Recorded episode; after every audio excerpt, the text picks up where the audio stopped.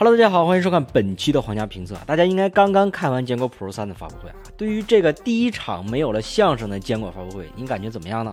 全新的坚果 Pro 三有没有给你带来惊喜呢？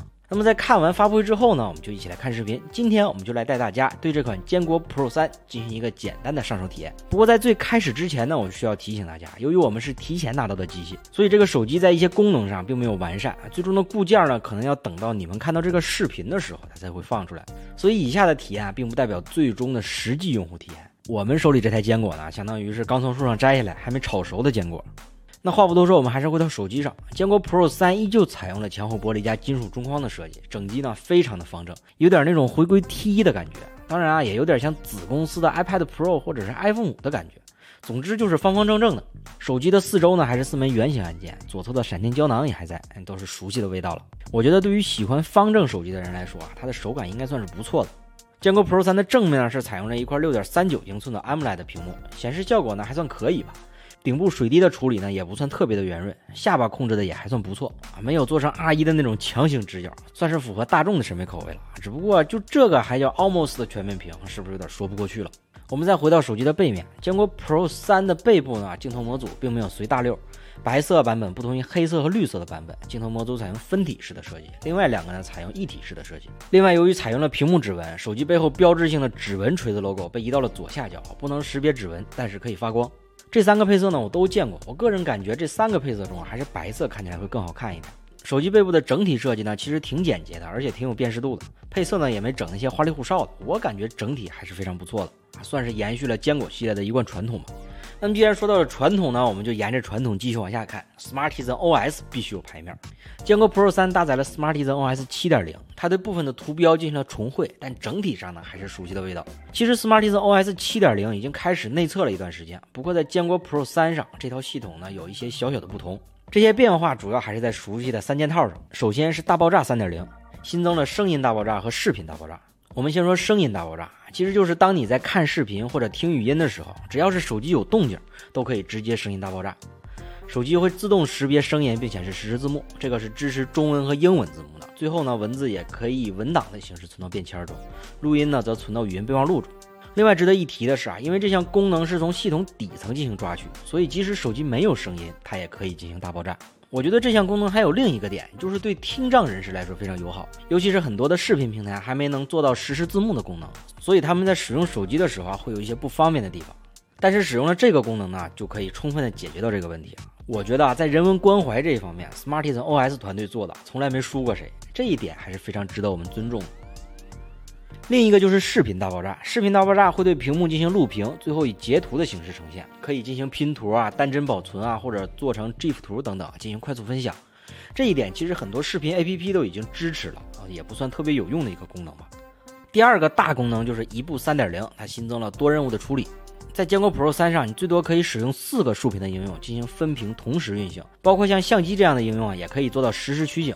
在这个界面下，你甚至可以在应用之间进行内容的自由拖拽，其实就相当于把 TNT 的一部分功能拿到了手机屏幕上，同时也是最大限度的对屏幕进行了利用。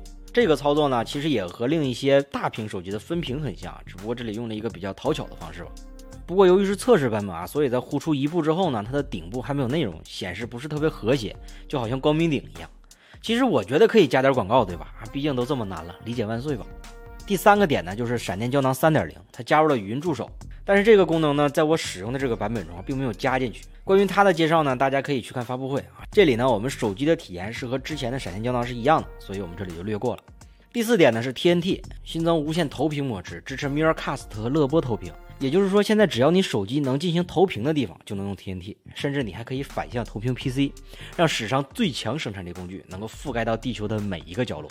从使用体验来看啊，在网络环境良好的情况下，整个投屏的延迟不高，基本上能够做到实时响应。这样呢，就进一步降低了 TNT 的使用成本，我觉得还是非常方便的。另外，TNT 还新增了分享模式，在这个模式下隐私性更强，更适合用来做汇报、做报告等等。以上四点呢，就是 Smartisan OS 7.0在坚果 Pro 3上比较明显的几个变化。当然啊，这些功能的用处呢，可能因人而异吧。有人会觉得啊，这些功能特别好用；有些人可能会觉得这些功能特别鸡肋，这个就因人而异了嘛。不过总的来看，这个 Smartisan OS 的体验还是原来那样，并没有发生什么太大的变化。至于坚果 Pro 三的性能啊，当大家都以为这次它会弄一个中端机的时候，结果库嚓来了一颗骁龙八五五 Plus，安兔兔跑分超过四十九万分，在现在的排行榜上呢是排在第一的位置。我们使用几款主流的游戏进行测试，在效果全开的情况下，并没有出现任何卡顿的情况。对于游戏呢，是完全能够应付得来的。所以对于日常使用来说啊，基本上没有问题的。在经过了半个小时的游戏之后呢，手机的温度如图所示，最高处的温度呢也不到四十度左右。在续航方面，坚果 Pro 三配备了一块四千毫安时的电池，半小时游戏加半小时在线视频，总共掉电百分之二十，稍稍有一点多。不过也可能是评测机的原因吧。至于充电呢，它依旧是 QC 四点零十八瓦的快充，半小时可以充电百分之五十，七十八分钟全部充满。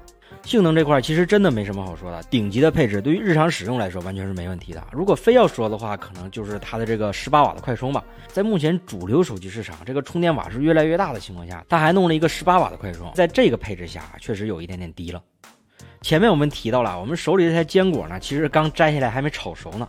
它主要呢，其实就体现在相机的方面，它调教还没有完成，所以我们手里这台坚果 Pro 三的相机基本上是处于不能用的状态。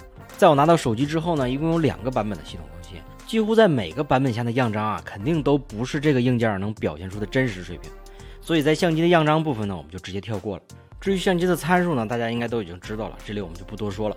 虽然我们手里这台评测机的后置拍照不咋地，但是我发现了一个非常好玩的功能。现在坚果呢是有了今日头条当靠山，所以在视频特效方面，它是可以完全照搬抖音，而且录制时长是无限制的。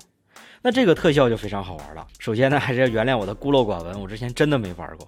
当我在第一次体验之后，发现这个特效啊是真的超级好玩，而且效果做的也都还不错，在无聊的时候还是挺值得一玩的。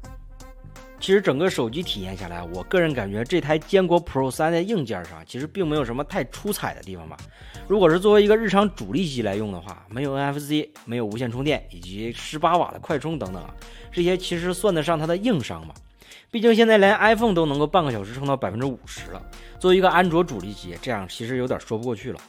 那么如果作为备用机来看呢？如果它的价位能够在两千七八的样子，倒也算不错。这样的硬件再加上 Smartisan OS，用起来其实是挺舒服的。对于备用机来说，其实算是超规格了。那么你觉得这款手机怎么样呢？这款坚果 Pro 三能否再次扮演拯救者的角色呢？欢迎大家在弹幕以及评论区发表自己的看法，我们期待你的声音。那好了，关于这台坚果 Pro 三呢，我们就体验到这里了啊。其实我们这台手里的评测机很多体验并不完善，因为好多功能还没有做完。如果大家对它感兴趣呢，可以留言告诉我们，我们会继续对它进行一个体验。那好了，以上就是本期视频的全部内容了，我们下期再见，拜拜。